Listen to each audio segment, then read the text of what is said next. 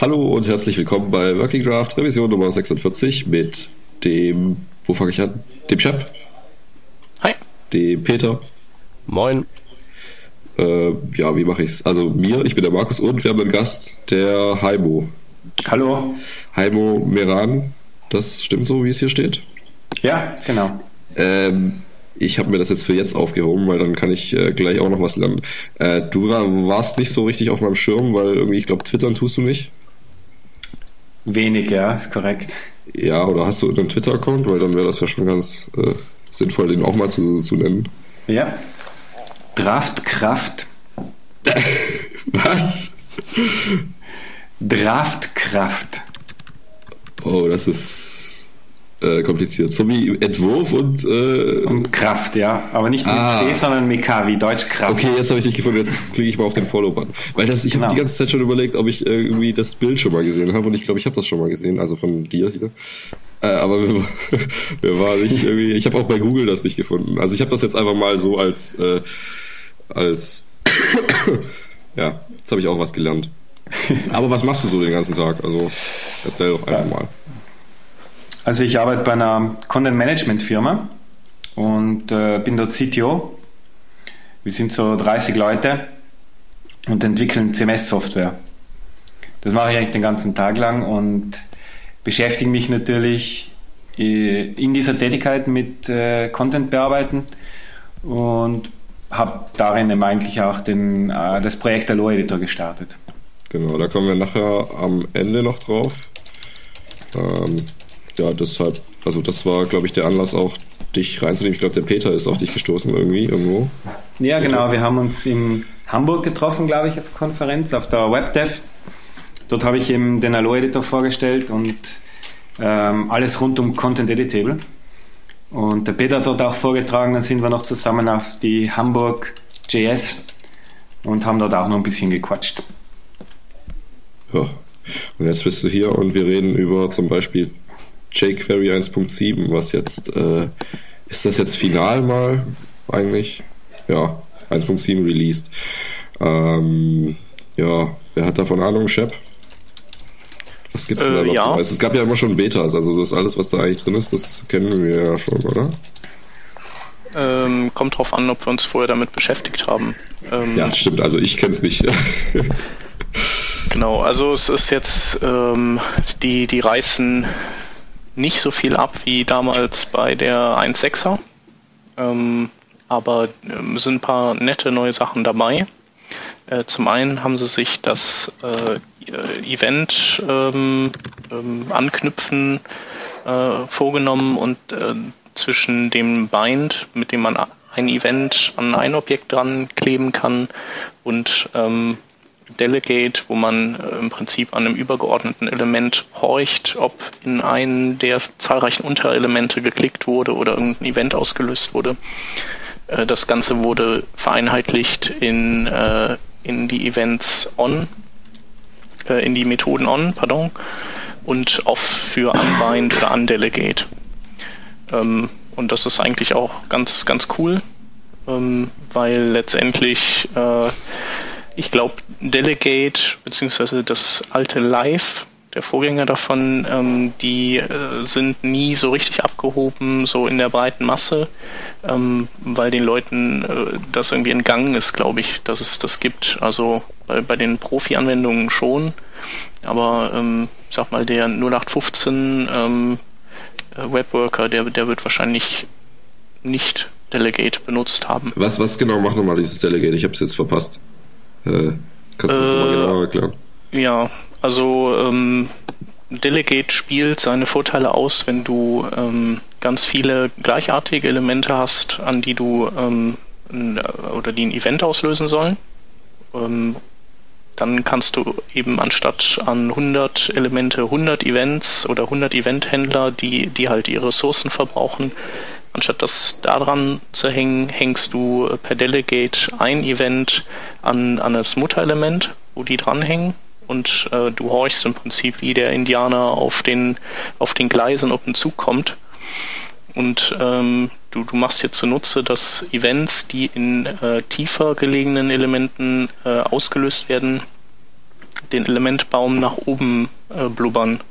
Und wenn, wenn du dann weiter oben horchst, dann hast du eben einen Eventhändler, der die Events all dieser 100 Elemente abfangen kann ähm, und, und dann eben die gleiche Aktion ausführen kann. Äh, ist also eigentlich ganz clever. Und äh, praktisch ist es auch, wenn du äh, vorher noch gar nicht weißt, wie viele Elemente später mal irgendwo dranhängen. Dann kannst du trotzdem dieses Delegate auf das Mutterelement legen und kannst dann beliebig neue Elemente hinzufügen oder, oder rausschmeißen und musst nicht immer vorher ein Unbind oder ein, oder ein Bind machen, äh, um die Events irgendwie wieder klar zu kriegen. Okay, und das. Äh, Ungefähr kapiert, ja. Ja, ja, das gibt's jetzt nicht mehr oder das gibt's noch und es gibt äh, Die gibt's immer noch, genau, weil die, äh, die machen ja nicht ja, gut, muss, was ja, läuft.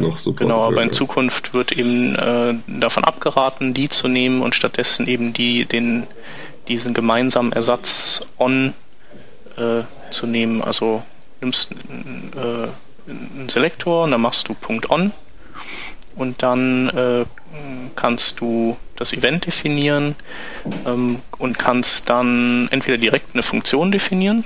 Dann äh, ist es so wie das ehemalige Bind, also das gilt dann nur für dieses eine Element.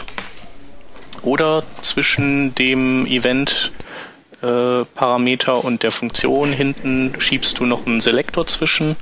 Äh, dann bedeutet das für ihn, okay, äh, ich, ich horche quasi nur an dem Element und wenn was hochblubbert von einem Element, das diesen, diesem Selektorparameter entspricht, dann erst löse ich den, das Event aus. Ja?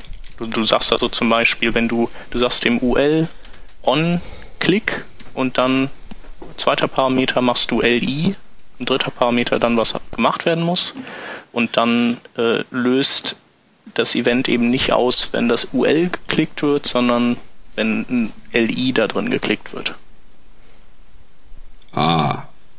Okay, so, ja. So. Genau, und wenn du diesen, diesen Selektor als Parameter nicht hast, dann geht jQuery in Zukunft davon aus, dass du tatsächlich das UL auch wirklich meinst und nicht ein Unterelement davon. Also ist das Ding jetzt dann, das ist schon praktisch auch. Also. Oder das weil, weil das, das ist praktisch, das ist, das ist zwingend notwendig eigentlich ja, in, einigen, genau. in, einigen Anwendungsfällen. Ich meine, stell dir vor, du baust jetzt irgendwie ähm, mit dem DOM äh, StarCraft nach und du hast irgendwie 100 Space Marines, die da rumlaufen und du willst ja nicht äh, 100 On-Click-Events haben, da wirst du ja bekloppt von. Dann machst du ein Click-Event auf die Map und dann ähm, an der Hand der Koordinaten findest du dann raus, welchen Space Marine du damit gemeint hast. Das würde anders, äh, anders gar nicht, gar nicht gehen. Da müsstest du, da würdest du ja in die Event-Hölle kommen. Jupp. Äh, ja, ist äh, dann gut.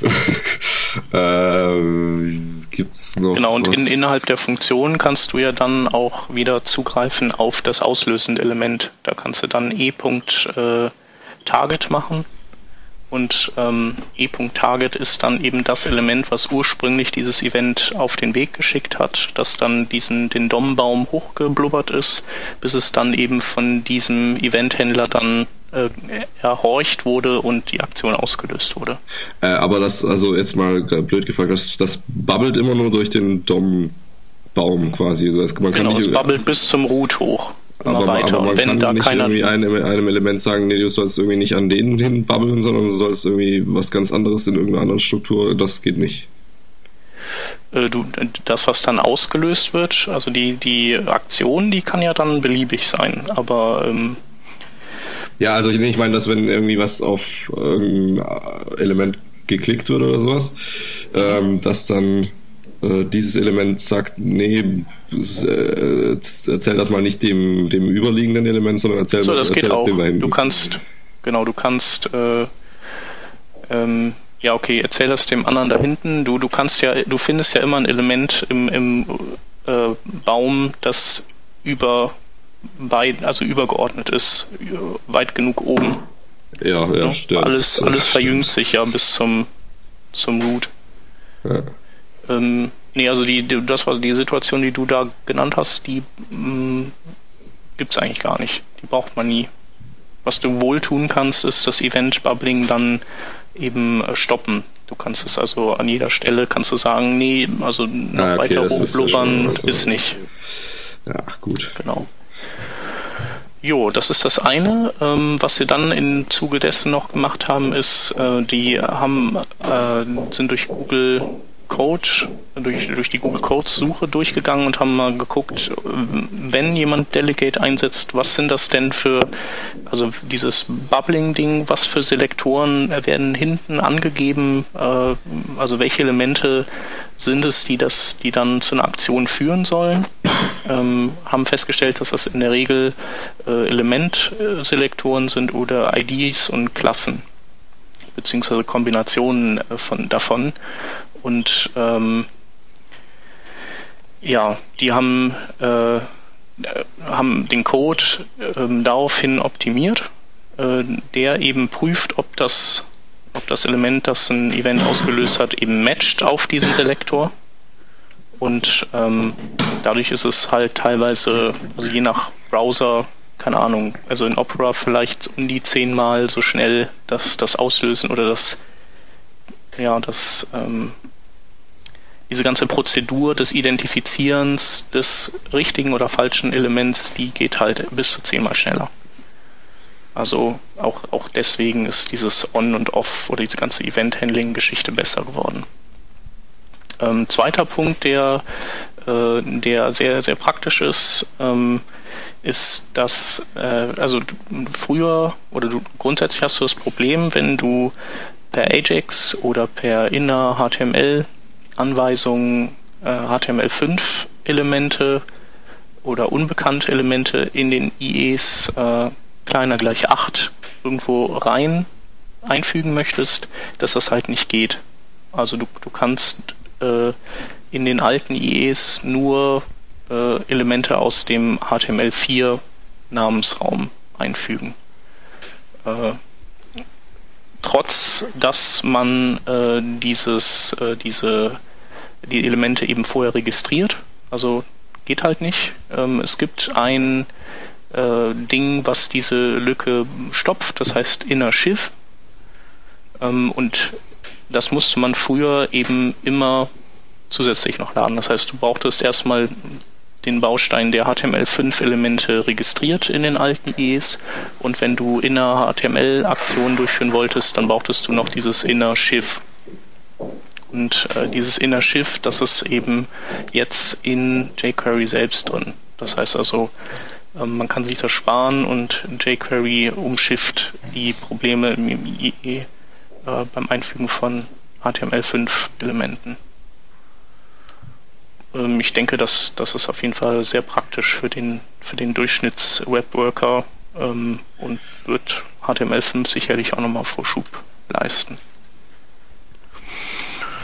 Ja, und sonst äh, es, äh, also jQuery ist jetzt kompatibel zu diesem äh, asynchronen Module Definition Schema, das wir letztes Mal durchgequatscht hatten an diesem Require.js, dieses AMD-Prinzip, ähm, wo man, äh, wo JavaScript äh, Module sagen können, welche JavaScript-Module sie selber benötigen und wo dann ein Loader diese ganze Verkettung auflöst und die in der richtigen Reihenfolge eben ähm, einlädt, und zwar synchron, also ohne zu blockieren. Und äh, jQuery 1.7 kann das eben oder, oder registriert sich selbst, wenn so ein äh, Modulloader am Start ist, ähm, als, als ein solches Modul und dann kann man damit auch eben arbeiten, wie man es gewohnt ist. Ja, das wäre es eigentlich. So Kleinigkeiten noch, aber im Großen und Ganzen. Ist auf jeden Fall ein nettes Update und ich denke, das sollte man sich auf jeden Fall in sein Projekt rein äh, klinken. Okay, also es ist auch noch nicht bekannt, dass irgendwas kaputt geht dadurch. Nö, okay. ja ja gab es ja auch zwei Betas und äh, ja, ich glaube, diesmal haben die wirklich gut getestet. Nicht wie bei der 1.6er. Wobei da hat einfach, da wollten sie glaube ich auch äh, Tester haben, aber da hat halt einfach keiner Bock drauf gehabt. genau. Ähm, ja, wofür jQuery ja irgendwie äh, äh, Overkill ist, ist für kleine äh, Mini-Plugins. Äh, richtig? Beziehungsweise eigentlich Skripte, die keine Plugins sein müssten, aber dadurch, dass sie jQuery benutzen, dann zu Plugins werden. Genau. Da gibt es nämlich eins, das sehr cool ist, aber. Es gibt wo, eigentlich wo ziemlich viele, die das nicht wissen. Ja, genau. Ja, aber dieses hier, äh, Sisyphus, das, äh, ja, das macht das auch und äh, macht im Grunde was, Peter? Ähm, das baut ähm, Formulardatenausfallschutz ein.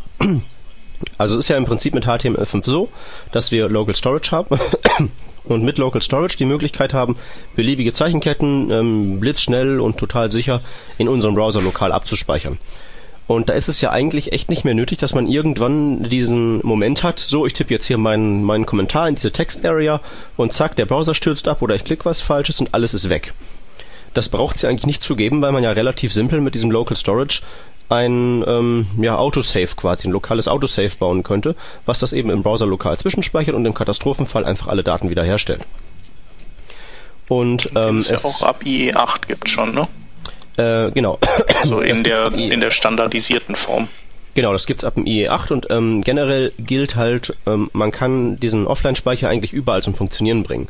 Also für so Geschichten wie dieses Formulardaten-Safe, das geht auch runter bis zum Internet Explorer 6 oder wenn ich mich nicht täusche, haben die das sogar im Vierer eingebaut. Schon. Vierer oder Fünfer. Ähm, was völlig Wurst ist, weil das benutzt ja eh keiner mehr. Ähm, der Punkt ist halt, erstens, das will man in jedem Formular haben. Ich reg mich jedes Mal auf, wenn mir eben genau das passiert, dass eben mein schöner Text in der Text-Area futsch ist, weil es einfach so überflüssig ist. Mit einem, mit relativ einfachen Stückchen JavaScript wäre das eben zu reparieren. Und, ähm, Oder man kann auch einfach sein, den, den, den äh, Clear- oder Reset-Button einfach mal nicht benutzen. Das ist ja auch noch so ein Teil. Also das ist jetzt ja, eher vor so allem gar nicht mal einbauen. Experience-Ding, ja genau, aber äh, das passiert dann eigentlich immer bei mir. Wenn es den gibt, dann klicke ich den auch und dann ist am Arsch. Ja, und eben, wenn es dann passiert ist, dann äh, ist scheiße, aber wenn es sowieso gespeichert ist und man es wieder herstellen kann, dann äh, ist es besser. Wobei so ist das, glaube ich, ja nicht gedacht, das Plugin, oder? Das ist ja eigentlich nur äh, für, also ich meine, wenn du den Reset-Knopf drückst, dann ist das ja quasi dein, dein Wille, der da umgesetzt wird. Aber es geht, also du bekundest ja deinen Willen, das, das Formular zu löschen. Das ist eine sehr drastische Formulierung, dass das äh, jemandes Wille sein kann. Ich würde eher sagen. Nee, eigentlich, also ich glaube, niemand will das eigentlich, aber das Plugin, das, das, äh, das äh, glaube ich, verändert nicht den Reset-Knopf.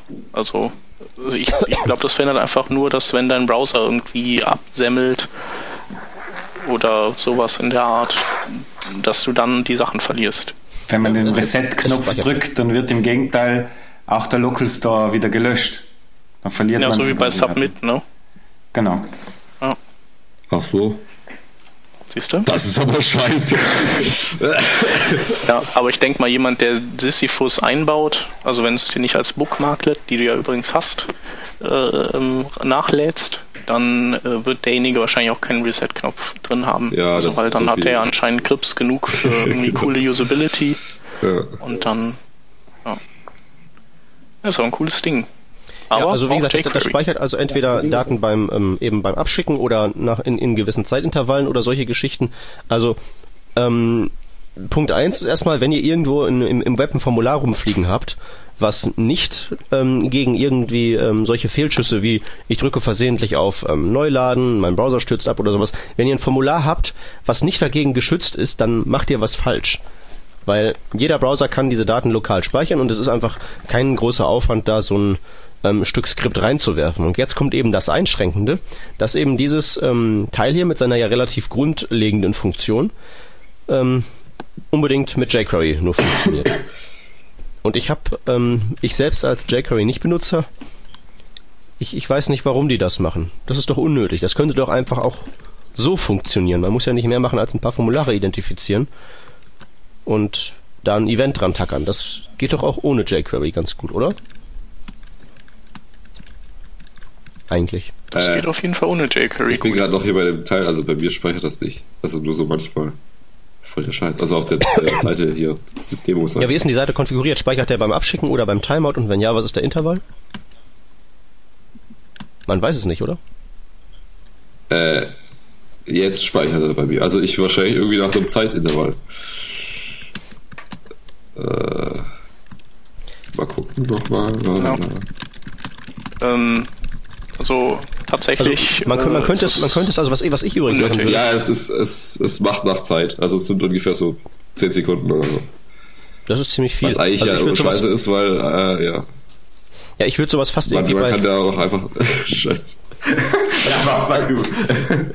Nein, ich meine, mein, mein, ähm, mein Szenario ist halt wirklich mehr so das des Fehlgriffs, dass also wirklich jede Sekunde irgendwie was schiefgehen kann und dass man dann irgendwie so Sachen macht, wie wirklich dann nach jedem Wort oder so speichern. Außerhalb äh, zufällig passieren jetzt so Sachen wie plötzlich ist die ganze Text-Area leer oder sowas. Ähm, aber ich, ich weiß auch nicht genau. Das ist vielleicht auch von, von Anwendungsfall zu was, Anwendungsfall was spricht gegen jeden, gegen jeden Key äh, down, Key up, wenn man ähm, einfach bei jedem äh, Mal Zeichen tippen speichert. Ich weiß nicht, also was dagegen spricht. Ich, ich, auch wirklich so ich, ich mache das hier bei meinem Zeugs alles, was ich immer so mache. Das äh, ist performant. Also aus meiner kommt, Sicht kann man es für so Text Areas geht, äh, Keystroke würde ganz gut gehen für Text Areas. Wir haben beim Aloha Editor, der ein Editor ist, auch das Problem und wir haben einen Smart Content Change eingeführt. Das heißt, wir speichern nach gewissen Triggern, zum Beispiel einem Leerzeichen oder einem Punkt oder einem Enter ja, oder genau, wenn das ich das Copy-Paste. Ja sodass, sodass nicht zu häufig getriggert wird, weil wenn ich Inhalt editiere, kann der Inhalt natürlich sehr groß werden. Aber beim Formular sollte ein Keystroke gut sein. Gibt es das Modul, das ihr da gebaut habt, irgendwie habt ihr das selber euch ausgedacht oder gibt es das schon? Weil das ist ja eigentlich was, was man öfters mal machen will. Also man will ja eigentlich an äh, fast allen Stellen, wo man irgendwie länger, wo der User irgendwie länger was eintippt, will man ja das speichern nach ja, also eigentlich quasi immer, aber wenn es halt performanter sein soll, nach Leerzeichen, nach, ja, wie du sagst, du kannst du einfach ein, Du kannst einfach ein Event drauflegen. Äh, du kannst sogar das Event auf das Formular per Delegate legen oder per On. Äh, natürlich nur mit, mit jQuery. Und dann guckst du einfach, du kannst, du kannst bei dem Event dann auch sagen, also äh, Key Which und dann machst du dir einfach eine, eine Switch-Anweisung. Ja, ja, klar, man kann das, aber da muss man sich wieder selber so Gedanken machen, wann man das genau will. Und da, vielleicht gäbe es ja. da ja schon jemand, der sich da mal ausführlich Gedanken gemacht hat. Also, ja, wir haben uns so, so schwer ist das, glaube ich, gar nicht. Naja, das, ich, ich, ich, ich wage das in Frage zu stellen. Ja, Cross-Browser okay. wird es ein bisschen schwierig, genau. glaube ich, bei den Sachen. Ne? Genau, ja. weil die Key-Events nicht immer gleich sind. Also Cross-Browser und Internationalisierung sind eigentlich die Probleme. Und ich glaube auch, dass jQuery bei diesem Sisyphus eingesetzt wird für so, ähm, um, um so Dinge durchzuzirkeln, ähm, wie wo ist jetzt der, die Radio-Value äh, gesetzt und, äh, und solche Sachen. Ich glaube, die, die haben halt einfach keine Lust gehabt, sich mit, äh, ja, mit ähm, Kollateralgedöns zu beschäftigen und wollten direkt zum, zum Kern ja, es ist, ist, aber schade, dass das dann, Es ist schade, weil damit ähm, schließen die relativ effektiv aus, dass ich das, dass ich das benutzen werde. Und ich hätte sowas mhm. ja eigentlich schon ganz gern. Also ich meine, wie gesagt, sofern man eben nicht international ist und ähm, ähm, ich beabsichtige halt auch nicht ähm, bei dem Projekt, wo, woran ich jetzt daran denke, da großartig Gedanken an ähm, Browser aus dem Hause Microsoft zu verschwenden. Also ich könnte mir, ich könnte mir halt leisten, das selbst zu bauen, aber trotzdem das ist so schade, weil von der Funktion Gibt's her ist das nicht genau irgendwelche das, Abstraktionsschichten äh, zwischen äh, MooTools und jQuery oder so, die du so dazwischen flanschen kannst? Ich glaube, das gibt Kompatibilitätsmodi. Aber in meinem Fall, bei besagtem Projekt, verwende ich nicht mal MooTools, insofern würde mhm. mir das auch nichts helfen. No. Also es ist, ist, einfach nur schade. Generell gilt aber, wenn ihr da draußen ähm, irgendein Projekt am Start habt, was Formulare hat und was jQuery benutzt, dann nehmt dieses Teil und baut das ein. Ja. Weil Benutzer also werden die Frage, warum hat man das früher nicht eigentlich schon mit Cookies gemacht? Das gab es doch bestimmt auch schon früher, oder? Da war wahrscheinlich, weil, wahrscheinlich, weil Cookies die Pest sind. Ja. Ja, das, also, ich schätze mal auch, dass es da halt noch nicht so bekannt war, dass man überhaupt damit was arbeiten kann, außer als irgendwie ein Cookie zu speichern. Also, mhm. klar, es ist möglich, aber äh, ja, durch Du kannst ja auch super so ein halt JSON-Objekt da reinschmeißen in deinen Cookie. Ja, genau. Also ich habe auch, also wahrscheinlich mehrere Menschen haben das gemacht, dass einfach so eine Datenbank halt ein bisschen nachgebaut wird mit Local Storage und so. Das würde ja auch alles funktionieren mit äh, Cookies. Äh, aber ist halt irgendwie auch scheiße eigentlich. Ich weiß nicht, äh, äh du benutzt mal für deine kleinseitige Datenbank schon JStorage oder so eine ähnliche Abstraktionsschicht. Äh, ja, genau. Also nachdem ich mir dann das selber gebaut, Support haben, gebaut zu haben, versucht, ja, bla bla bla, äh, und daran gescheitert bin, das irgendwie komplett so, wie ich es wollte, dann habe ich einfach irgendwas sowas genommen. Ja, also und so, JStorage äh, ist halt auch ein sehr gutes Beispiel dafür. Also die benutzen zum Beispiel, ähm, die brauchen auch einen Framework, aber die benutzen halt entweder jQuery oder MooTools oder Prototype. Die sind also Framework-agnostisch, was auch ähm, ein okayes Feature ist. Und das für so ein komplexes Teil wie diesen Speichermechanismus. Warum nicht für dieses hier? ja, also, äh, aber irgendwie grundsätzlich ist das ja schon cool jetzt, was das Teil macht, aber es geht mir auf den, auf den Sack jetzt. Ich habe die Seite seit, seit äh, längerem hier und der macht immer so nach fünf Sekunden oder so, macht er dieses Pop-up da oben. Ich meine, das kann man bestimmt auch ausschalten oder gar nicht erst anschalten, wenn man es dann bei sich reinbaut. Äh, aber trotzdem irgendwie ist dieses Intervall ist komisch. Also man will das eigentlich mit äh, Keystroke und so wie es da der, der Heimo mit seinem äh, Aloha-Editor da gemacht hat. Das, also, okay, das dann wissen wir ja, was schon okay, Das Ding ist ja bei GitHub hier, also wir forken es einfach und bauen es entsprechend um. Genau, fork you. so. Äh, ja, also äh, jQuery da reinzubauen muss nicht sein, äh, weil. Nee, nee. Also die Empfehlung ist, äh, benutzt das Teil, aber wenn ihr demnächst mal irgendein tolles Plugin schreibt, dann macht es Framework agnostisch oder ganz ohne. Ist schöner. Ist genau, auch also viel schwieriger. Also die Herausforderung ist, ist viel größer. Das schreiben wir uns hinter die Ohren. Ja, genau. so, was kann man sich noch hinter die Ohren schreiben? Media Queries äh, zum Beispiel. ähm, da gibt es ja einiges zu wissen und ja, und ja. Äh, damit man, Ach. also, ja also einiges zu wissen auch, aber äh, als Thema ist uns das jetzt hier reingerutscht, denke ich, weil einfach ein paar Themen rund um Media Queries diese Woche so durch den Äther geschwebt sind. Äh, unter anderem ähm, hat Peter einen sehr umfassenden Artikel äh, aufgegabelt, der, der, der das Almanach der Media Queries sein will und ist. Ne? Ja, das ist recht umfassend. Also wenn jemand keine Ahnung von Media Queries hat und immer schon mal gemeint hat, man müsste jetzt mal einen Überblick über die Dinger kriegen, das Ding lesen, dann ist man bedient. Ja. Äh, die, die nicht äh, Media Queries nicht kennen, wissen vielleicht auch gar nicht, wofür man die brauchen kann. Nur, nur kurz in zwei Sätzen. Obwohl wir ähm, nur Nerds haben, die uns zuhören. Es, es, es dient einfach dazu, ähm, Stylesheet zur Verfügung zu stellen, je nachdem, was das Ausgabegerät zu leisten imstande ist. Dann kann man zum Beispiel Styles anwenden, je nachdem, wie breit der Bildschirm ist, wie rum das iPad gehalten wird und solche Dinge. Eigentlich läuft es doch darauf hinaus, dass man immer nur die Breite. Äh, also habt ihr schon mal jemand was anderes benutzt? Hm, ja, die, äh, die Orientation natürlich noch. So Portrait oder Landscape. Ja, aber das läuft ja auch auf die Breite eigentlich hinaus. Mm, ist ein bisschen was anderes, aber letztlich, aber letztlich, letztlich kommt es halt darauf an, eben schon, ähm, wie ist mein Bildschirm? Es gibt ja auch viele Media Queries, die darauf hinausgehen, wie bin ich jetzt überhaupt ein Bildschirm? Oder bin ich vielleicht ein ähm, Ausgabegerät, das ähm, ja, was gibt's da alles? TV oder ich bin jetzt ein Linux-Terminal und solche Sachen, die benutze ich das halt. Das sind aber Media Rules, oder? Das sind ja keine Media Queries glaube ich. Außerdem äh, hat man ja in, in, das subsumiere ich Terminal sowieso kein CSS. Äh, das, ist, das, das ist das, was, was, was, was, was du glauben sollst. Aber tatsächlich gibt es zumindest theoretisch die Möglichkeiten zu sagen, jawohl, ähm, ich als Ausgabegerät identifiziere mich jetzt als Terminal und ich kann halt nur so Sachen wie ähm, eben so ein rasterförmiges Buchstabengebimsel ausgeben und nicht mehr. Oh. Und dann kannst du darauf angehen. Es gibt halt nur keine, soweit ich weiß, keine Browser, die das wirklich machen, aber die Möglichkeit besteht halt. Ja. ja. Also übrigens auch abfragen, äh, ob ein Gerät äh, Touch-enabled ist.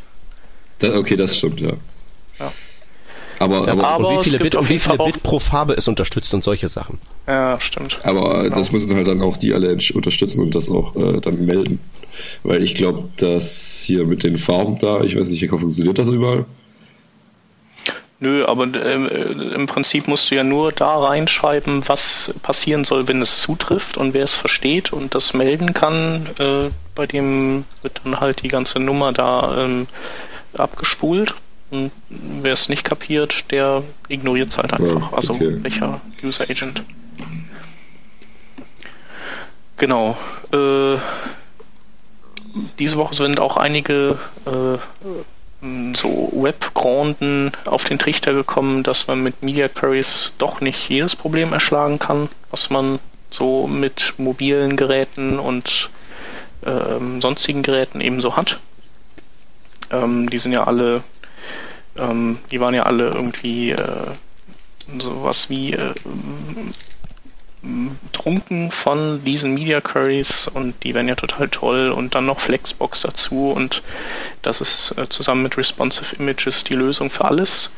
Äh, die ersten sagen jetzt irgendwie, nachdem sie sich ein bisschen ausgetobt haben, ja, ist irgendwie doch nix. Ähm, eigentlich kommen wir nicht drum rum, äh, Inhalte grundsätzlich äh, ähm, für verschiedene Geräte auch anders aufzubauen. Also ähm, vom, vom DOM her allein schon. Und da nützen Media Queries halt nichts. Und äh, je nachdem, was man da hat, äh, baut man das DOM eben äh, über JavaScript auf oder über HTML. Und da gibt es jetzt auch die ersten, die rufen nach, nach einem Switch-Element, mit dem man äh, in HTML dann auch das DOM switchen kann. Ähm, ja, und, und das ist so, was so diese Woche irgendwie äh, immer stärker ähm, zu lesen war. Ähm, denke ich, haben die auch nicht Unrecht. Der äh, Nico Brünjes äh, von Zeit Online, der hat ja auch die Erfahrung gemacht, dass es ohne ähm, dediziertes HTML für die verschiedenen Geräte nicht wirklich funktioniert. Ähm, Moment, funktioniert es nicht oder hat das bloß ähm, also es ist nicht praktikabel. Nervige Nachteile. Du, ähm, ja, du hast halt, du hast halt das komplexe DOM, was geparst werden muss mit, mit allem Scheiß, der da drin ist. Du musst ja theoretisch musstest du ja dann dein HTML so aufbauen, dass, dass es alles umfasst von Desktops und Mobilgeräten und keine Ahnung was für welchen und du blendest einfach nur die Teile aus, die du gerade nicht haben willst. Mhm. Äh, das ist ja so mehr oder minder der Zustand, beziehungsweise ähm, du hast die Maxim, den Maximalausbau und, und schaltest dann für die kleineren Geräte bestimmte Teile ab. Ähm, verhindert aber nicht, dass das DOM immer noch existent ist. Ähm, du musst es halt gerade nicht rendern, aber es ist da und, und verbraucht eben auch Ressourcen und äh, es verhindert auch nicht ähm, diese die Probleme, die du hast mit ähm, ähm, ja diesen vorausschauenden Parsern, die es mittlerweile gibt, die eben Bilder äh, sofort laden, wenn sie, wenn sie irgendwie über die Zeichenfolge spitze Klammer auf IMG stolpern, dann laden die ja wie, wie bescheuert. Und du kannst sie ja nicht mehr davon abhalten, diesen Ladevorgang äh, zu Ende zu führen. Und äh, so hast du dann, auch wenn du jetzt Teile komplett per Display None ausgeblendet hast, in denen aber Bilder in Desktop-Auflösung liegen, die werden in jedem Fall immer geladen. Ähm, und das ist halt, also das kannst du halt nur verhindern, indem du dein, dein DOM entsprechend anders äh, strukturierst. Ja, oder indem die ihre Parser reparieren. Ja, äh, weil das, was, was, was, wie du richtig sagst, weil im, was im einen Fall halt ähm, Vorteile bringt, für den jetzt ähm, maximal Bildschirmbreiten-Nutzer und im anderen ähm, Szenario halt Nachteile bringt, dann sollten die also vielleicht Vorteil ist ja schnellere Ladezeit, ne? Äh, ja, ja, aber ähm, dann sollten die vielleicht mit so solchen Mechanismen in ihren mobilen Browsern vielleicht ein bisschen vorsichtiger umgehen. Ja. Ähm, ich denke hier, dass das mit den Ressourcenladen, da könnte man das doch einfach mit irgendwie, also kann, man kann diese Media Queries ja auch mit JavaScript irgendwie benutzen. Also zumindest gibt es da ja irgendwie so, so ein paar so Skripts, die das machen. Und ich weiß nicht, gibt es das jetzt, irgendwann hatten wir das auch mal, dass es, dass das auch irgendwann mal funktionieren soll mit irgendeiner Spec, dass das auch JavaScript einfach genau, so kann. Match Media ist das. Ja, genau. Also, dann und dann könnte man da doch einfach irgendwie sagen, ja, lad uns mal gar nichts und wenn der Bildschirm so und so groß ist, dann lad das Bild hier mit Ajax nach und wenn der Bildschirm eben klein ist, dann eben nicht. Genau. Da musst also du den armen Leuten aber machen. dieses Skript aufzwingen und dann musst du den Leuten auch noch dann zumuten, dass ihr Browser das Ding verarbeitet und was nicht alles. Optimal ja, also wird das so groß wird das nicht sein. Also ob, ob die da, ob die mobilen Leute irgendwie zwei, 200 Kilobyte Bilder laden oder, oder ein Kilobyte Skript, ich glaube, da sind die mit dem ein Kilobyte da zufriedener. zufrieden, näher, aber optimal ist das nicht. Ja, aber was, was, ist was willst du sonst? Ja, Moment, ich, ich beschwere mich ja gar nicht. Es geht ja darum, was diese äh, von Shep erwähnten Granden äh, sagen und fordern. Erzähl mal, Shep. Ja, also die, die, die äh, sind zumindest etwas ernüchtert und ähm, denken halt alle in Richtung, wie können wir oder was für Lösungen gibt es, um HTML eben auch responsive zu bekommen. Und äh, äh, da gibt es äh, einen schönen Artikel zu Responsive Images von, äh, müsste ich nochmal nachgucken, ist so, ist schon drei, vier Wochen alt, wo der sich, wo der eben auflistet, okay, wir haben folgende Möglichkeit, wir haben folgende Möglichkeit und folgende Möglichkeit. Ähm, entweder, dass, dass du eben zusätzliches Attribut da drin hast, wo du so auch wieder eine Art Media Query äh, Notation reinschreibst und dann dem Browser sagst, nimm das Bild wenn, nimm das Bild wenn. Finde ich aber total beknackt. Das macht das nämlich alles nur komplizierter. Äh, eine andere Methode, da bin ich eher ein Fan von, ähm, ist äh, ein, ein, Bildformat zu entwickeln, das äh, mehrere Auflösungen so speichert, dass du im Prinzip, dass du es progressiv auf, auslesen kannst. Also Stimmt, das hat, das aber das habe ich doch auch schon mal gehört. War das, hatten wir das nicht auch schon mal? Kann sein, ja. Dass irgendwie, äh, das einfach da, also das Endgerät sagt, ich brauche nur so und so viel äh, Qualität. Genau, ja, und genau. dann wird es geladen Stimmt, soweit. Und, äh, ja. Also ich glaube, das hatten wir irgendwie mal. Genau, dann dieses, dieses Switch-Element, wo man das, äh, wo man bestimmte DOM-Teile so no-script-mäßig äh, verbergen kann, das finde ich schon wieder ein bisschen besser. Ähm, du hast zwar dann immer noch das HTML auf der Leitung, aber ähm, dein, dein Browser ignoriert es halt dann einfach. Ähm, wäre sicherlich nicht schlecht. Ähm, ja, und die probieren halt alle. Und ähm, bei, bei Video ähm, so ein adaptives Streaming, das gab es ja früher schon bei Real und Windows Media und so, dass der Server ähm, umgeschaltet hat, während das, äh, während das Video lief, äh, je nachdem, was du für eine Bandbreite oder eine Auflösung hattest. Ähm, so Sachen. Ja, und äh, viele gehen halt hin und machen es tatsächlich über diese ähm, Match-Media-Geschichte dass die eben den Inhalt per JavaScript aufbauen und äh, ja, und wenn dann ähm, na, die Media Query wechselt, weil du das Ding vielleicht von Portrait äh, auf Landscape-Orientierung drehst oder so, dann wird das eben, wird ein Match Media Event ausgelöst und die bauen das DOM entsprechend wieder anders auf, dass es für diesen Bildschirm halt ideal ist. Ohne, ohne Überhang oder sowas.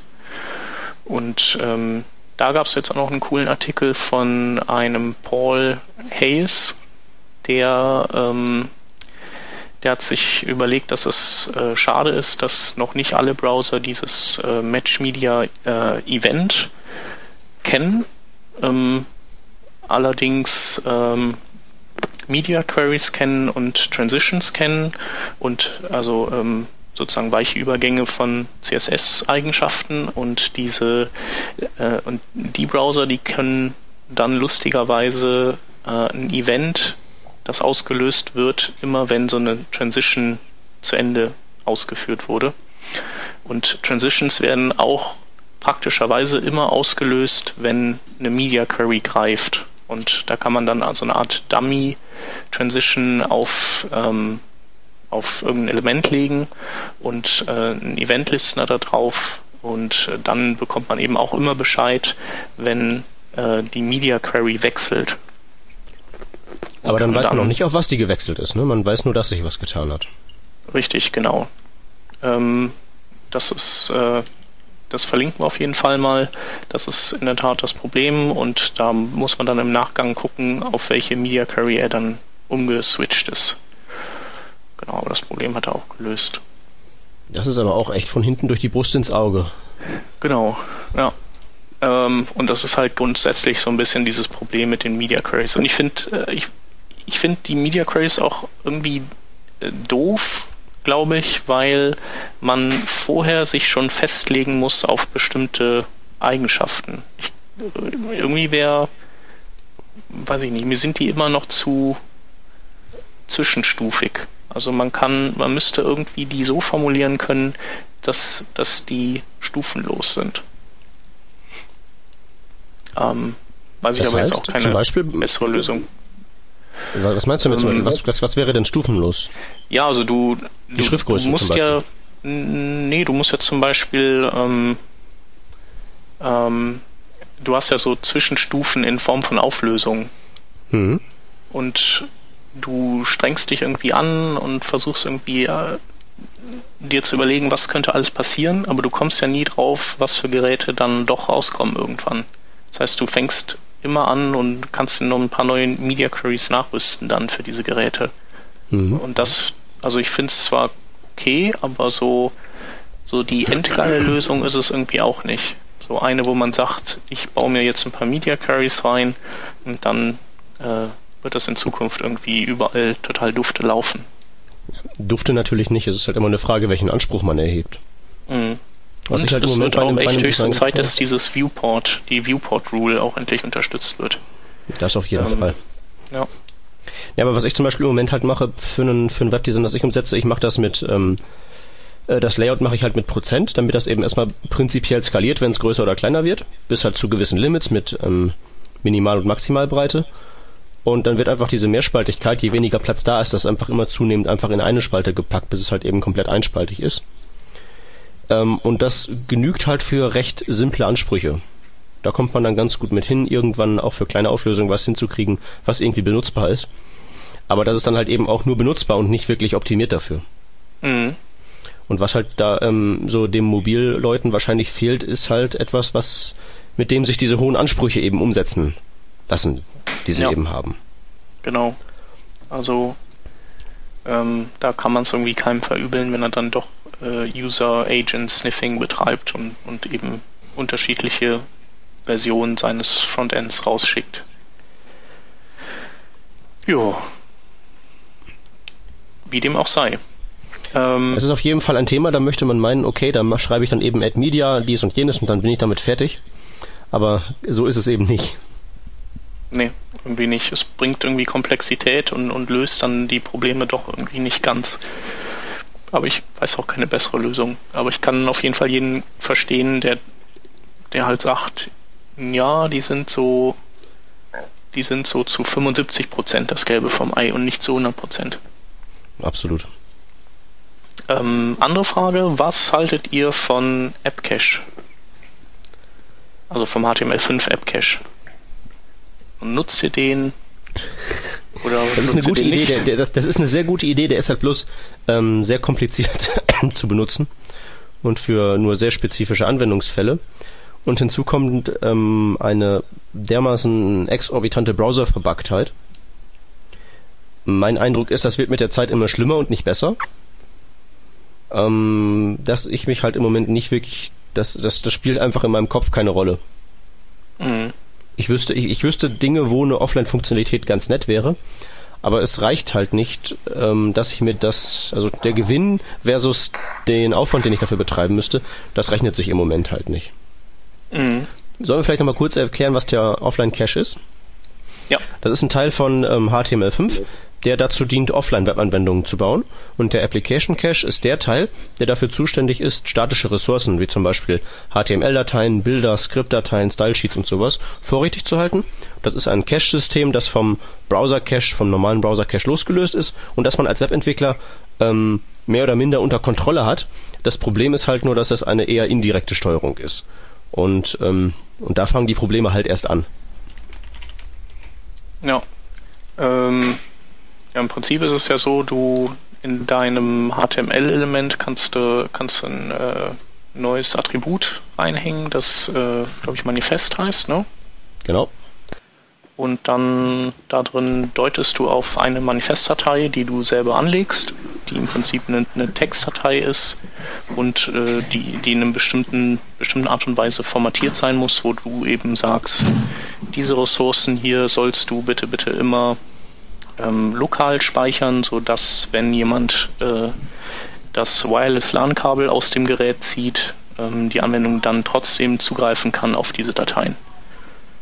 Ähm, oder du sagst halt, äh, die und die und die Datei, die soll auf gar keinen Fall gecached werden, die soll halt immer äh, übers Netz bezogen werden.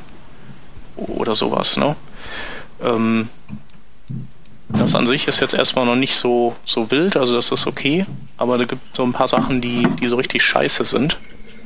Äh, zum einen ist es ja so, dass ähm, wenn du äh, äh wenn, wenn du diese Manifestdatei äh, änderst, äh, dann, dann lädt er alle Ressourcen neu. Also nicht nur welche, die sich vielleicht geändert haben oder so, sondern alle, die da drin stehen. Ähm, wenn eine dieser Ressourcen nicht erreichbar ist, dann äh, cache der Browser gar keine Ressource aus diesem Manifest. Und äh, wenn sich Dinge ändern in diesem Manifest, dann ähm, werden diese Dateien nicht beim nächsten Besuch des Users ausgetauscht, sondern äh, der Browser ähm, lädt die alten Ressourcen und guckt dann, nachdem er die Seite fertig geladen hat, in das Manifest rein. Und wenn er sieht, dass er, dass die Ressourcen sich geändert haben, dann äh, zieht er sich die neu. Das heißt also, wenn du heute an dem Manifest was änderst, ähm, wird dein Besucher erst äh, in seinem übernächsten Besuch feststellen. Also wenn du jetzt das Logo austauschst oder so. Ähm, ja, Moment, das, das macht halt Teil unter Kontrolle. Also genau, du kannst ja ein Event schmeißen dann. Genau, also das, das, Problem ist halt eben, dass, die, dass diese Reihenfolge sehr äh, unbequem die ist. Unintuitiv, die ist einfach. Es ist, es ist unintuitiv, aber andererseits, andererseits andersrum geht's ja auch nicht. Also erstmal so diese Behandlung des ähm, Caches immer als Ganzen, dass also ein einzelner fehlgeschlagener Download alles kaputt macht. Ähm, das ist halt so, der Cache wird eben als Ganzes behandelt. Die Alternative dazu wäre eben, dass man hinterher nicht weiß, ob der Cache eben funktioniert oder nicht, weil es könnte jetzt eine Ressource fehlen oder nicht. Und diese Ressource könnte entweder ein Bild sein, was relativ unwichtig ist, oder ein ganz vitales Skript sein, was dann schon wieder wichtig wäre. Insofern macht das schon teilweise Sinn, das Ganze als Ganzes zu behandeln. Und diese Reihenfolge, dass eben erst die Seite geladen wird und dann wird der Application Cache geladen, naja, würde man es andersrum machen, da würden einem aber die Performance-Nazis aufs Dach steigen. Mhm. Ja. Das ergibt also schon Sinn. Und abfangen kann man das eben schon, indem man halt sagt, okay, wenn meine Applikation jetzt lädt, dann checke ich nach dem Onload-Event des Windows erstmal, ob jetzt gerade der Application Cache dabei ist, sich abzudaten. Wenn das der Fall ist, blockiere ich sämtliche Eingaben, zeige so einen kleinen Spinner an und wenn er dann fertig ist und ich das Update-Ready-Event aus dem Cache erhalte, dann sage ich dem Nutzer, pass auf Nutzer, du kannst hier nicht direkt loslegen, du musst erstmal aktualisieren, weil nach diesem Neuladen werden dann die Daten nicht mehr aus dem alten Cache geladen, sondern aus dem dann geupdateten und dann funktioniert's. Ähm, aber das hat aber natürlich das halt schon mehr ähm, ähm, so, sagen wir mal, Anwendungscharakter. So, du startest Firefox, äh, Firefox guckt wie üblich nach Updates und sieht die dann und sagt dann, ah, pass auf, ich habe hier ein Update, willst du das installieren und start, start mal neu danach. Genau. Ähm, und das Problem ist, man muss diese ganze Logik, die eben genau das macht, selbst in seine Applikation reinprogrammieren und dass man darauf so prinzipiell erstmal keinen Bock hat und meint, das könnte einem der Browser auch abnehmen. Ähm, da stehe ich zu 9000 Prozent hinter. Ja. Ja, es gibt halt viele Leute, die sagen auch, äh, den Upcache, den könnte man halt auch prima nutzen ähm, als äh, Cache auf mobilen Geräten, weil die haben ja einen sehr kleinen ähm, normalen Browser-Cache. Ähm, das heißt also gar nicht für, für Offline-Applikationen, sondern für normale. Und ähm, die stören sich halt daran. Also, äh, dass, dass die Sachen eben nicht sofort geladen werden. Das ist halt einfach doof und es ist auch inintuitiv. Und wahrscheinlich, also das Problem ist ja, der Browser will halt einfach nicht das, erst die Manifestdatei requesten und warten, bis die da ist, um dann da drin die Sachen irgendwie vorzufinden und abzurufen. Also das ist ja der Grund, warum die das hinten anstellen. Aber sie hätten ja auch hingehen können und, und du packst das Manifest dann, äh, keine Ahnung, in, in so einen Link äh, Element im, im Kopf oder so. Oder, oder alternativ könnte man das ja auch so machen. Ähm, was halt auch blöd ist am Upcache ist, äh, Firefox fragt, glaube ich, immer noch den User, ob er das überhaupt möchte, dass da was offline gespeichert wird. Was ja an sich nett gemeint ist, aber ich glaube, die meisten Leute, die äh, machen sich dann in die Butz und, und drücken Nein. Das heißt also, mein, meine Erfahrung ist, dass die meisten das gar nicht sehen. Nicht? Ja, oder so. Ich, ich, das heißt ich mache also, ja, mach ja, mach ja immer ganz gern diese, diese, diese HTML5-Workshops und wo wir dann eben auch eine Offline-Applikation bauen. Und oft genug sitzen die Leute halt da und so wundern sich, warum geht's denn nicht? Ja, weil er es bestätigen muss. Ja. aber ja, ist irgendwie doof. Also entweder man ja, vor allen Dingen, da, da, da gibt es ja nicht wirklich irgendwelche Bedenken. Also was kann da schon schiefgehen, wenn da jetzt eine Applikation herkommt und mal eben 20 MB cached oder so? Das ist ja weder ja. irgendwie eine Privacy-Invasion noch ähm, irgendwie ich meine 20 MB, das hat, sollte doch eigentlich fast jedes Handy heutzutage übrig haben, oder? Ja. Vor allem 20 MB ist auch echt viel. Wir reden ja wahrscheinlich eher von 5 oder so. Mhm. Ja. Und dann äh, ist halt die Arbeit mit dem Upcache auch für die Entwickler kacke. Das heißt also, du, du hast ja keine Tools so richtig, um in, in den Upcache reinzugucken, um da bestimmte Ressourcen einzeln zu löschen, äh, um, um den zu monitoren so richtig, um, um zu gucken, wie viel Speicher ist jetzt belegt dadurch. Ähm, mhm. Also wie gesagt, mit den Einzelressourcen, da denke ich schon, dass das Sinn hat, dass man den Cache so als Ganzes behandelt, dass der entweder funktioniert oder nicht funktioniert. Naja, aber, aber das halt dann allein das schon, das, das, das schon zu debuggen ist halt echt eine ist halt echt eine Qual. Aber mobile Nutzer, die die bedanken sich ja, wenn wenn du irgendwie 20 MB äh, Cache Dateien hast und und dann ändert sich der Style Sheet und der ganze Rotz muss muss irgendwie neu runtergeladen werden. Ja, deswegen würde ich auch so Sachen wie Style Sheets und Scripts nicht ähm, mit dem Application Cache cachen, sondern mit ähm, Local Storage. Ähm, was aber auch wieder eigentlich völlig Banane ist, weil dafür ist es nun wirklich auch nicht gedacht, aber genau. Ja, das, das ist, halt dann der letzte Punkt, dass du auch... kompliziertes Problem, ein mordskompliziertes Problem ist es halt vor allen Dingen. Ja. Ja, und du hast, du hast ja auch kein, äh, keine API dafür. Das heißt, du kannst auch aus JavaScript raus ähm, nichts machen mit diesem Cache. Das ist halt auch ein bisschen schade. Nö, man kann nur so generell inspizieren, so ähm, bist du bereit oder lädst du gerade was runter oder so. Mhm. Und auch das ist, wie ich feststelle, also ich habe ich hab echt den Eindruck, es wird halt zunehmend schlimmer. Also ich bastel ja mit dem Application Cache seit ähm, mein Buch raus ist, bastel ich da rum und ähm, ich habe echt tendenziell das Gefühl, dass die Unterstützung echt äh, zunehmend, die Browser verhalten sich zunehmend komischer, sobald sie dieses Ding haben. Wenn sie den haben, dann passieren seltsame Dinge. Dann kann man in Chrome zum Beispiel, ich weiß gar nicht, ob es Chrome oder Firefox war, man kann einfach keine Ajax-Requests mehr abschicken. Mhm. Der macht das einfach nicht. Was einerseits natürlich sinnvoll sein kann, weil dann ist die Applikation eben offline, aber es ist ja nicht gesagt, dass die jetzt offline ist und zwangsweise niemals mehr mit der Außenwelt reden möchte. Das ist, das ist einfach, das sind komische Sachen, die, die, die hat man so nicht bestellt. Und die Browser sind halt echt, also der erste Schritt wäre erstmal, die sollten mal den Stand, wie wir ihn jetzt haben, unterstützen und dann sollte irgendwer ein paar ordentliche Frameworks dafür entwickeln, dass man sozusagen ein No-Brainer Offline-Tool hat. Ich habe überhaupt keine Ahnung, wie sowas aussehen könnte. Aber sowas bräuchte die Welt mal. Und das wäre ja schon mal ein erster Schritt. Ja. Und dann können wir mal sehen, ähm, wie kann man das weiterentwickeln. Was ganz witzig ist, ähm, aktuell findet die äh, W3C T-Pack statt. Ähm, und die äh, haben jetzt auch ein paar von den Editoren, die dieses Spec ähm, entworfen haben, eben äh, in so einen Workshop gepackt und denen eben die Aufgabe gegeben, mal mit diesem äh, Upcache ähm, Dinge zu bauen, damit die selber auch mal merken, äh, weil, weil das sind ja meistens so Theoretiker, die selber in der Praxis gar nichts mehr implementieren, damit die auch mal so ein bisschen, bisschen Schmerzen kriegen und, und kapieren, was eigentlich die Probleme damit sind und äh, damit sie eben sich überlegen, ob sie das nicht vielleicht doch noch ein bisschen fortführen wollen oder weiterentwickeln wollen. Das haben die schon gemacht? Ja, sind, sind sie gerade dran. Also ich glaube, gestern so. war das. Mhm. Ja, super. Äh, wo, wo sind die Ergebnisse ab nach GitHub damit? Das würde ich ja mal gerne sehen.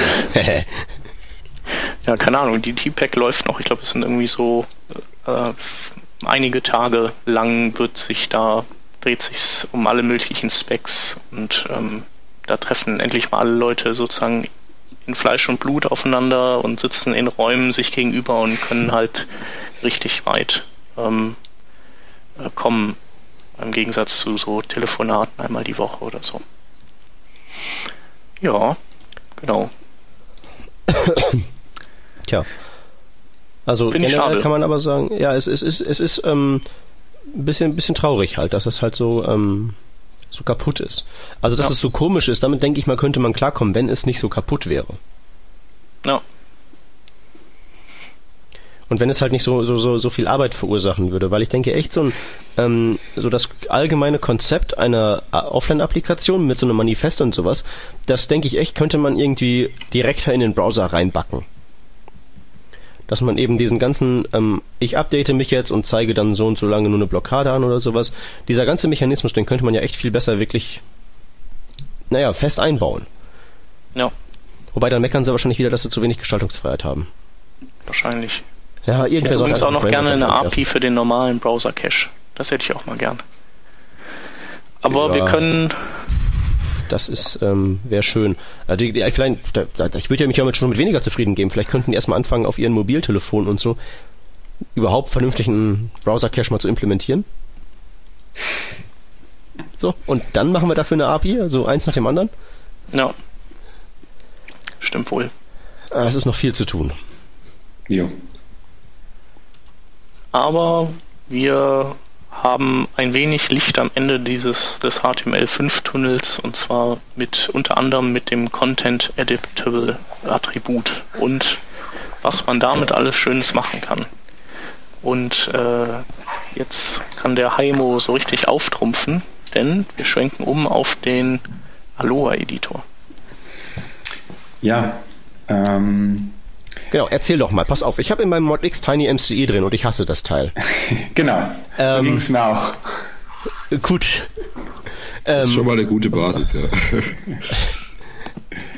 naja, das, das war ja auch der, der Ausgangspunkt. Der Ausgangspunkt war für uns einfach, warum muss das Bearbeiten von Inhalt im Internet eigentlich so mühsam sein? Warum kann es nicht einfach, einfach funktionieren? Ich schreibe was und es macht genau das, was ich will. Es macht was fett, wenn ich es fett will. Wenn ich eine Tabelle kopiere, dann kommt die Tabelle rein. Ich kann in den Tabellen herumspringen und Tabellen bearbeiten und so weiter. Warum geht das nicht? Das war so. Aber geht das nicht mit dem Tiny MC, MCE auch? Teilweise, ja. Man kann mittlerweile zum Beispiel im Tiny MC ähm, auch in Tabellen mit der Tab-Taste herumspringen. Das konnte man lange nicht. Also der Low Editor war der erste, der das implementiert hat. Und dann haben wir im TinyMC und CK Editor dann nachgezogen und die hatten dann kurz nachher auch diese Features. Okay. Aber ähm, also wir haben uns halt das so irgendwie äh, als Ausgangslage genommen und haben halt mal geschaut, ja, was möchten wir denn? Wir möchten eigentlich Inhalt im Internet bearbeiten. Und zwar ohne ein iFrame dass ich irgendwie ein iFrame laden muss und dann komplett aus meinem Kontext herausgezogen werde. Sondern ich möchte ja doch eine Webseite genauso bearbeiten, wie ich sie sehe. Und wenn ich jetzt eine, eine Überschrift und nur die Überschrift bearbeiten möchte, dann soll doch genau dieses H2-Element bearbeitbar sein. Und HTML5 bietet uns ja diese Möglichkeit, nämlich mit, ähm, ähm, mit dem Attribut Content Editable. Das Problem, das dabei äh, besteht, ist, dass äh, Content Editable sehr, sehr lange in der HTML5-Arbeitsgruppe komplett vernachlässigt wurde.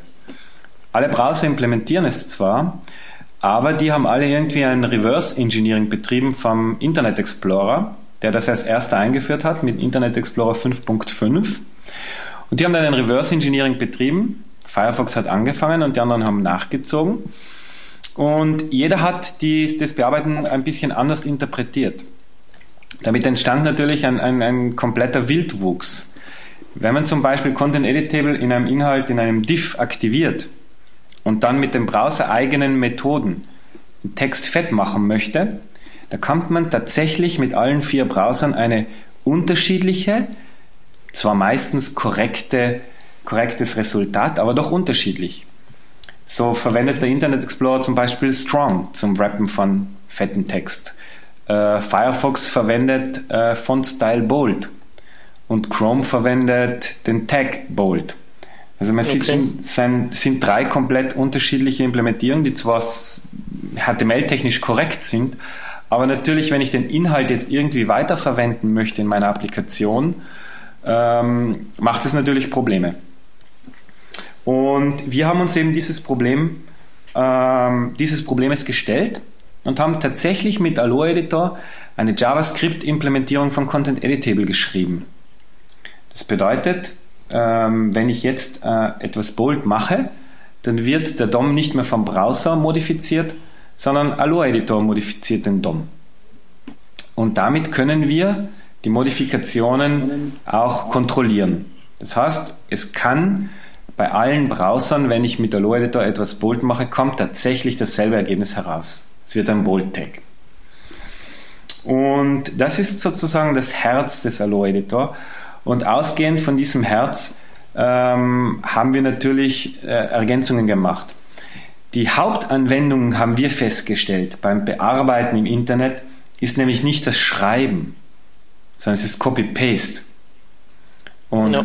Copy-Paste ist eigentlich auch eines der größten Probleme von TinyMC und CK-Editor.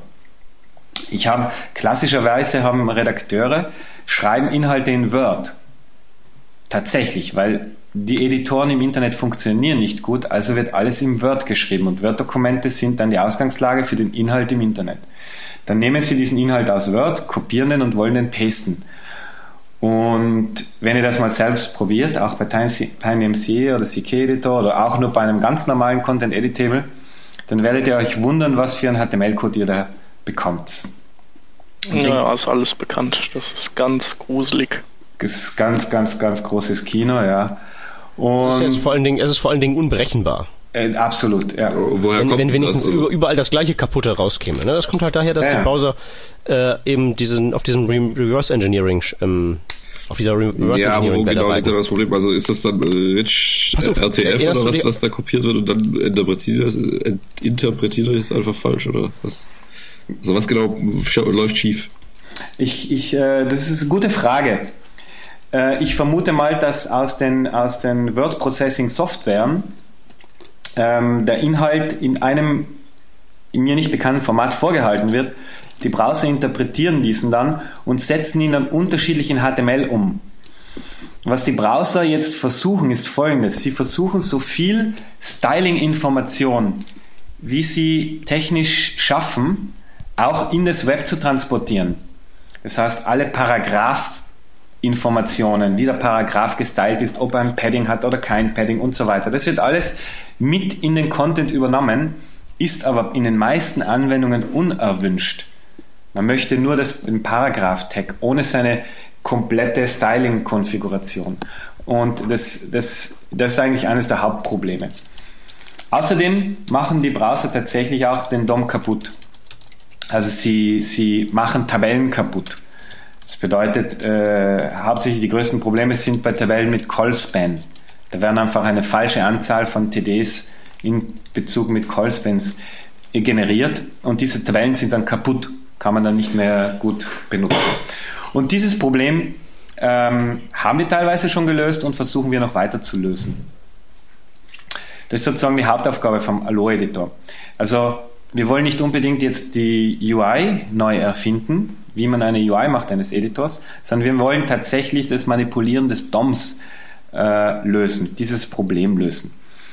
Äh, dazu haben wir die, die gerade eine Umstellung laufen, weil auch seit circa drei Wochen in HTML5 Draft wurde Content Editable tatsächlich berücksichtigt und es gibt einen Working Draft von Content Editable wo Gregor Ire versucht hat, das Ganze mal auch in eine Spezifikation zu schreiben.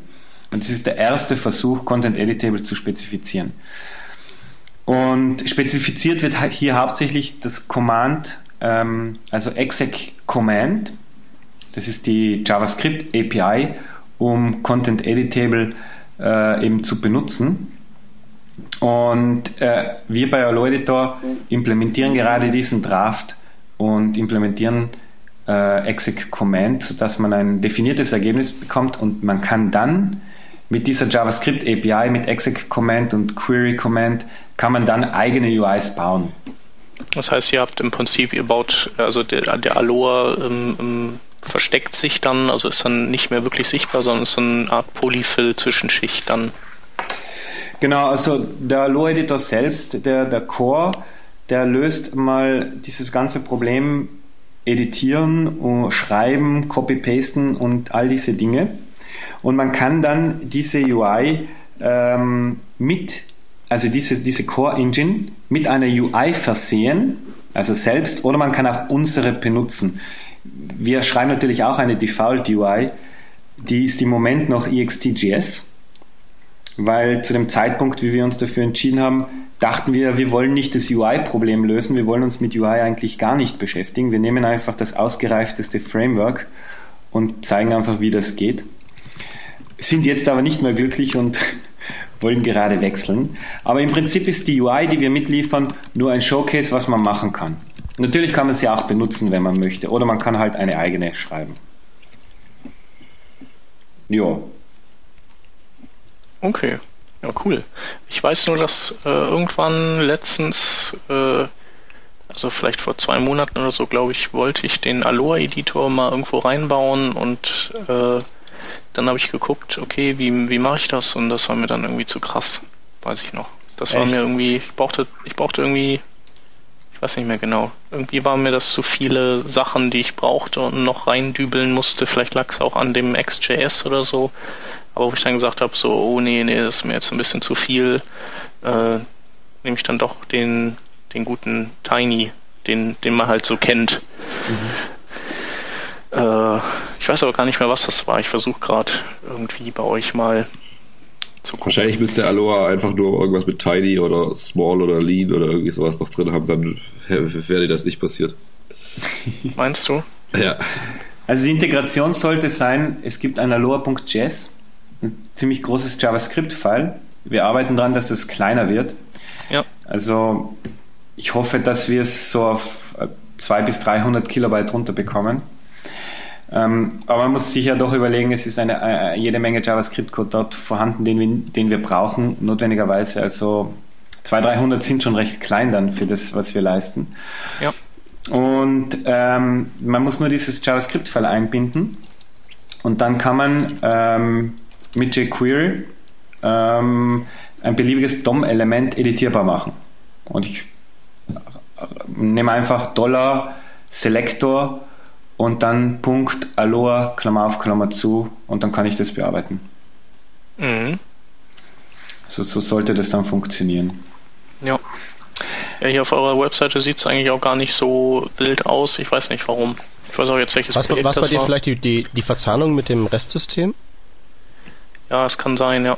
Weil es ist ja schon was anderes, ob man jetzt hier so quasi einen Frontend-Editor hat oder ähm, eben so das klassische, ich logge mich in meinen Manager ein und alles sieht anders aus und da bearbeite ich bloß eine Textbox. Ja. ja. Das ist ja schon nee, konzeptionell ein ziemlicher Unterschied. Ja, definitiv. Ja, das ist natürlich schon richtig. Also, wenn man den Aloha-Editor einsetzt, man kann ihn auch einsetzen als Ersatz für TinyMC oder CK-Editor. Das sprich, ich kann eine Text-Area, also selecten und dann Aloha machen. Dann wird einfach die Text-Area mit einem Div ersetzt, ähnlich wie es TinyMC macht. Die ersetzen es halt mit einem iframe. Wir ersetzen es halt mit einem Div. Und ähm, das Formular wird dann über einen Event ähm, beziehungsweise über einen Listener wird dann der, der Inhalt des, des Diffs wieder zurückgeschrieben in die Textbox, sodass ich als Entwickler mich gar nicht drum kümmern muss. Ich mache einfach die Textbox Aloha und kann mein Formular genau gleich benutzen wie vorher, nur mit Aloha als, als WYSIWYG-Editor. Mhm. Wenn ich natürlich jetzt ähm, ein System habe, wo ich eine Website editieren möchte mit mehreren editierbaren Feldern, dann muss man sich schon ein bisschen mehr um das Speichern und äh, Bearbeiten kümmern. Dafür gibt es ein Projekt vom Midgard. Midgard ist ein, ein finnisches CMS-System und die haben einen sehr interessanten Artikel geschrieben äh, und zwar Henry Burgius, der einer der Core-Entwickler von Midgard ist, der, nennt, äh, der hat ein Plugin auch geschrieben für den Alloy Editor wo er Inhalte in einer Webseite, die semantisch annotiert sind, mit About-Informationen, dass diese dann automatisch mit Allo Editor bearbeitet werden können. Und ich habe auch einen automatischen Trigger, dass ich die Inhalte mit einem JSON-LD-Format zurück zu meinem Backend-Server speichern kann. Und er nennt das Ganze Decoupling äh, CMS Systems. Die Idee ist, dass ich semantisch annotiertes Internet, semantisch annotierten HTML eben mit diesem System bearbeiten kann und wieder einen semantischen Inhalt in ein Backend-System schreiben kann. Damit sollte das auf allen Webseiten, die den Inhalt entsprechend semantisch auszeichnen, automatisch funktionieren. Also ein recht interessantes Konzept. Mhm. Müssen wir auf jeden Fall mal drauf verlinken. Ja. Und, und selber mal reinlesen. Äh, wie ist das du, äh, ich, ich weiß nicht, ob ich das jetzt nur falsch verstanden habe, aber man hat, äh, es ist ein bisschen, wird ein bisschen schwieriger, wenn man mehrere editierbare Flächen gleichzeitig äh, braucht, oder was? man muss sich halt um diese ganzen Flächen kümmern und da das ja keine Formularfelder sind, ähm, muss ich halt immer die Inhalte händisch auslesen, mir okay. dann entsprechend einen REST-Request zusammenstellen, den ich dann zum Server schicke. Mhm. Äh, okay, wenn, ich, wenn ich ein ja. klassisches Formular habe, dann schicke ich einfach das Formular ab, dann macht es der Browser für mich. Ja. Und hier muss man halt ein bisschen Hand anlegen. Mhm. Okay. Gut, aber da, da kann man beim Tiny auch in so manche Falle reinlaufen, wo das irgendwie dann wieder nicht funktioniert. Oder wenn man irgendwelche Ajax-Formulare hat, dann muss genau. man das ja auch. Genau, genau, genau. Ja. Nee, cooles Ding. Ähm, also ich finde es auch so vom, ich fand es äh, immer von der, von der GUI her auch sehr äh, mal was anderes. Also mit diesem Schwebemenü das und, und dieser What you see is what you get, ähm, dieses, dieses Feeling, weil ich das eigentlich auch cool finde, ähm, wenn man nicht nochmal so ein Backend hat, wo die gleichen Inhalte aber dann nochmal irgendwie anders aufbereitet sind und so sortiert, sondern dass, dass wenn irgendwer was editieren will und er weiß ja, wo auf seiner Seite das steht, dann kann er da reinklicken und das machen. Das finde ich eigentlich super. Genau, also die Idee, die wir verfolgen, ähm, ist, wir wollen das, was Word in den 90ern gemacht hat, nämlich von textbasierten Bearbeiten, ähm, wo ich den, den, in DOS-Zeiten mit Word noch äh, auf einem äh, DOS-Screen meinen Text bearbeitet hat, dann habe ich den gedruckt auf Papier und es sah komplett anders aus. Mhm. Und die haben das dann mit Word so gemacht, dass man eben die Seite sieht, die man bearbeitet und so wie man es auf der Seite auf dem Monitor sieht, so kommt es dann auch beim Drucker raus. Und das gleiche wollen wir auch mit dem Aloydit erreichen. So wie ich es auf der Webseite sehe, so möchte ich eigentlich auch den Inhalt bearbeiten und das soll dann wieder auf der Website genauso aussehen. Ja, macht auch Sinn. Ja. Auf jeden Fall. Ja, cooles Ding. Und äh, XJS benutzt ihr, äh, Moment, ihr fußt auf XJS und jQuery, richtig? Und mit ähm, XJS realisiert ihr einfach nur die, dieses Interface, was dann über der aktiven, ähm, dem aktiven Bereich so schwebt, oder was? Genau. Also sind wir ein bisschen bei der Diskussion vom, vom Peter vorher.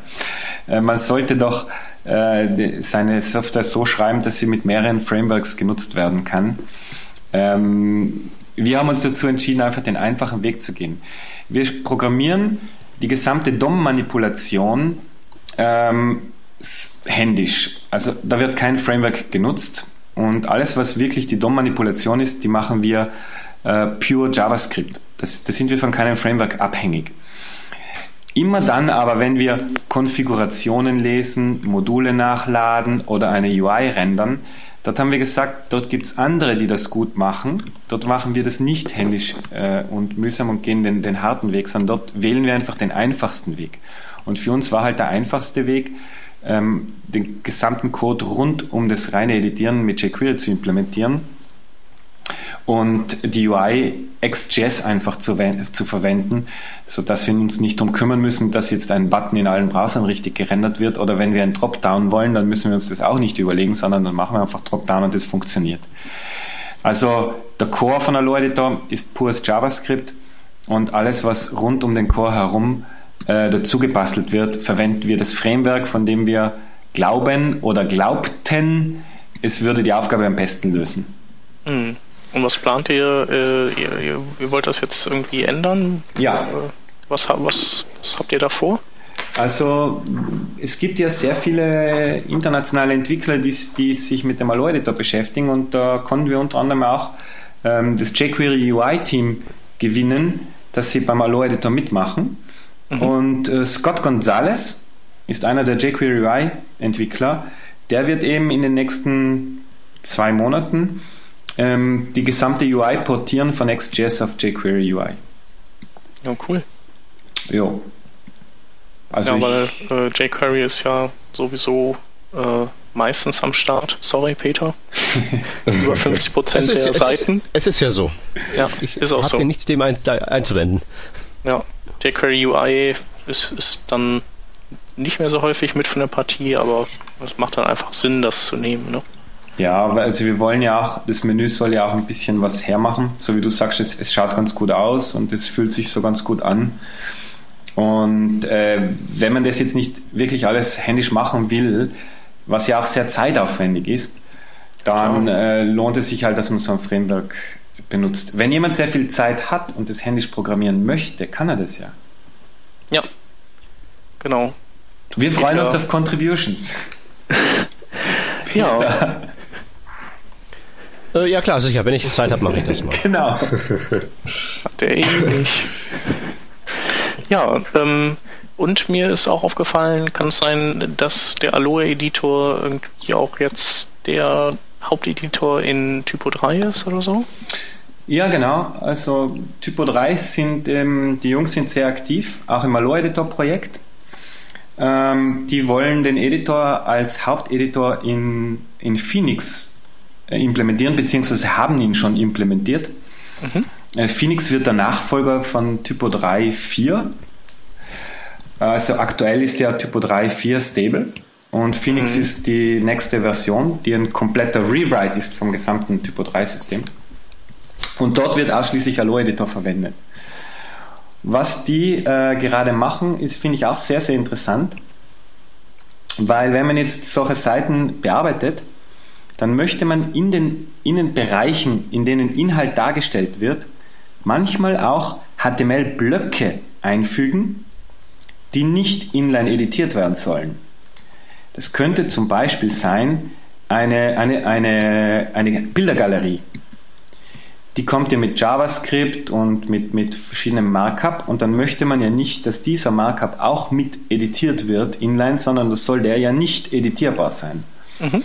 Und damit das eben funktioniert und damit das eben sauber funktioniert, äh, implementieren die Jungs gerade Aloha Blöcke, nennt sich das, wo man eben solche nicht editierbaren Bereiche im Edit-Bereich benutzen kann. Das ist sehr cool. Also das, das ist echt was, das, das ist eine sehr coole Idee.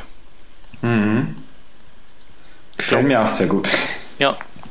Also äh, wenn ihr das auch mal irgendwann bei euch in der Version drin hättet, ähm, ne, die, die machen das ja in ihrer, die, die macht, setzen dann nochmal auf da drauf, ne?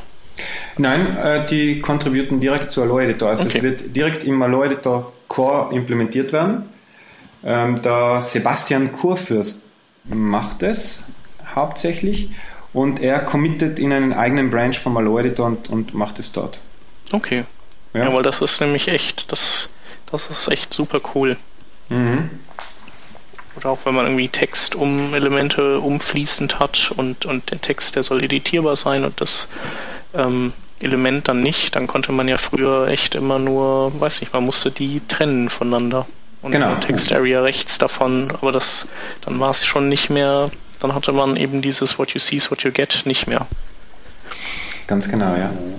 Ja, cool.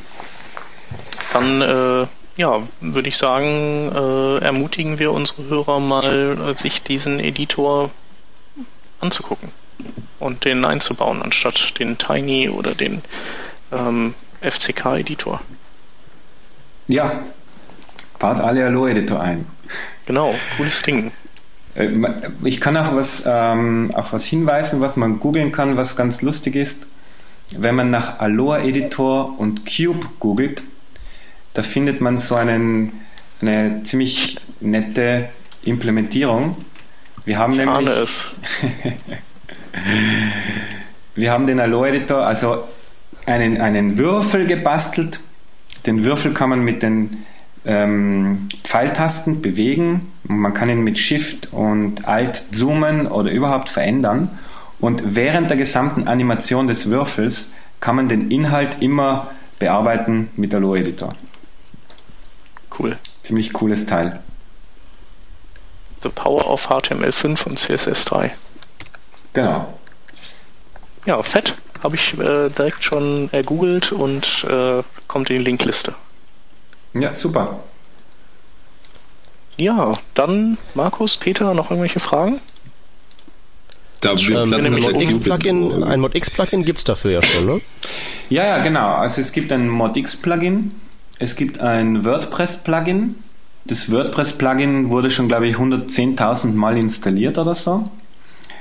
Dann gibt es äh, Locomotive, das ist so ein Ruby CMS. Ähm, die verwenden den Allo-Editor auch schon als Frontend-Editor, als Standard-Editor in deren CMS. Dann gibt es mittlerweile schon zwei Drupal-Plugins. Ähm, Ja, es gibt auch ein, ein Typo 3 Plugin für die aktuelle Stable-Version. Ja, also da gibt es schon für einige große CMS-Systeme gibt schon Plugins und die braucht man einfach nur Click, Install und Allo Editor. Funktioniert. Cool. Das baut auf jeden Fall äh, die ein oder andere äh, Hürde ab, ähm, den, den einzusetzen. Ne? Ja, genau. Ja, sind wir durch. Schon. genau. Äh, bis auf die kleinen Schaunotizen. Stimmt, die gibt es ja immer noch. Also ich würde die, glaube ich, immer vergessen, wenn ich der Chef da immer so gewiss äh, hinterher wäre. Äh, was haben wir denn da so? Node.js 0.6.0 äh, das auch auf Windows läuft. Ja. Genau, das Und, ist eigentlich die, die Hauptneuerung, dass ja, es auf Windows läuft, das ist aber auch äh, ähm, ich glaube, das ist auch besser für, für Multithread äh, ausgelegt, aber diese Geschichte, dass es eben, dass es eine Exe ist, jetzt die direkt unter Windows läuft, das ist schon ziemlich geil. Und ich denke, jetzt äh, brechen wahrscheinlich die Dämme und die ähm, ganzen Windows-User, die vorher alle nur jQuery benutzt haben, die benutzen jetzt Node. Äh, das andere, äh, was wir noch haben, ist ähm, eine kleine Bibliothek, die heißt äh, oder äh, ist abgekürzt H5AI. Äh, weiß auch nicht, wofür es steht, vergessen.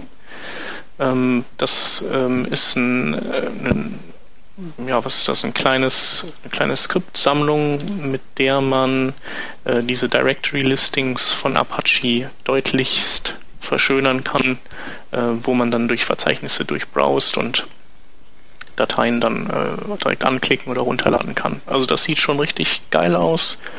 Ähm, kann man sich auch mal die Demo angucken und ähm, jeder, der auf Servern durch diese Verzeichnisse, durch Directory Listings irgendwie sich durchklickt im Browser, für den ist das was.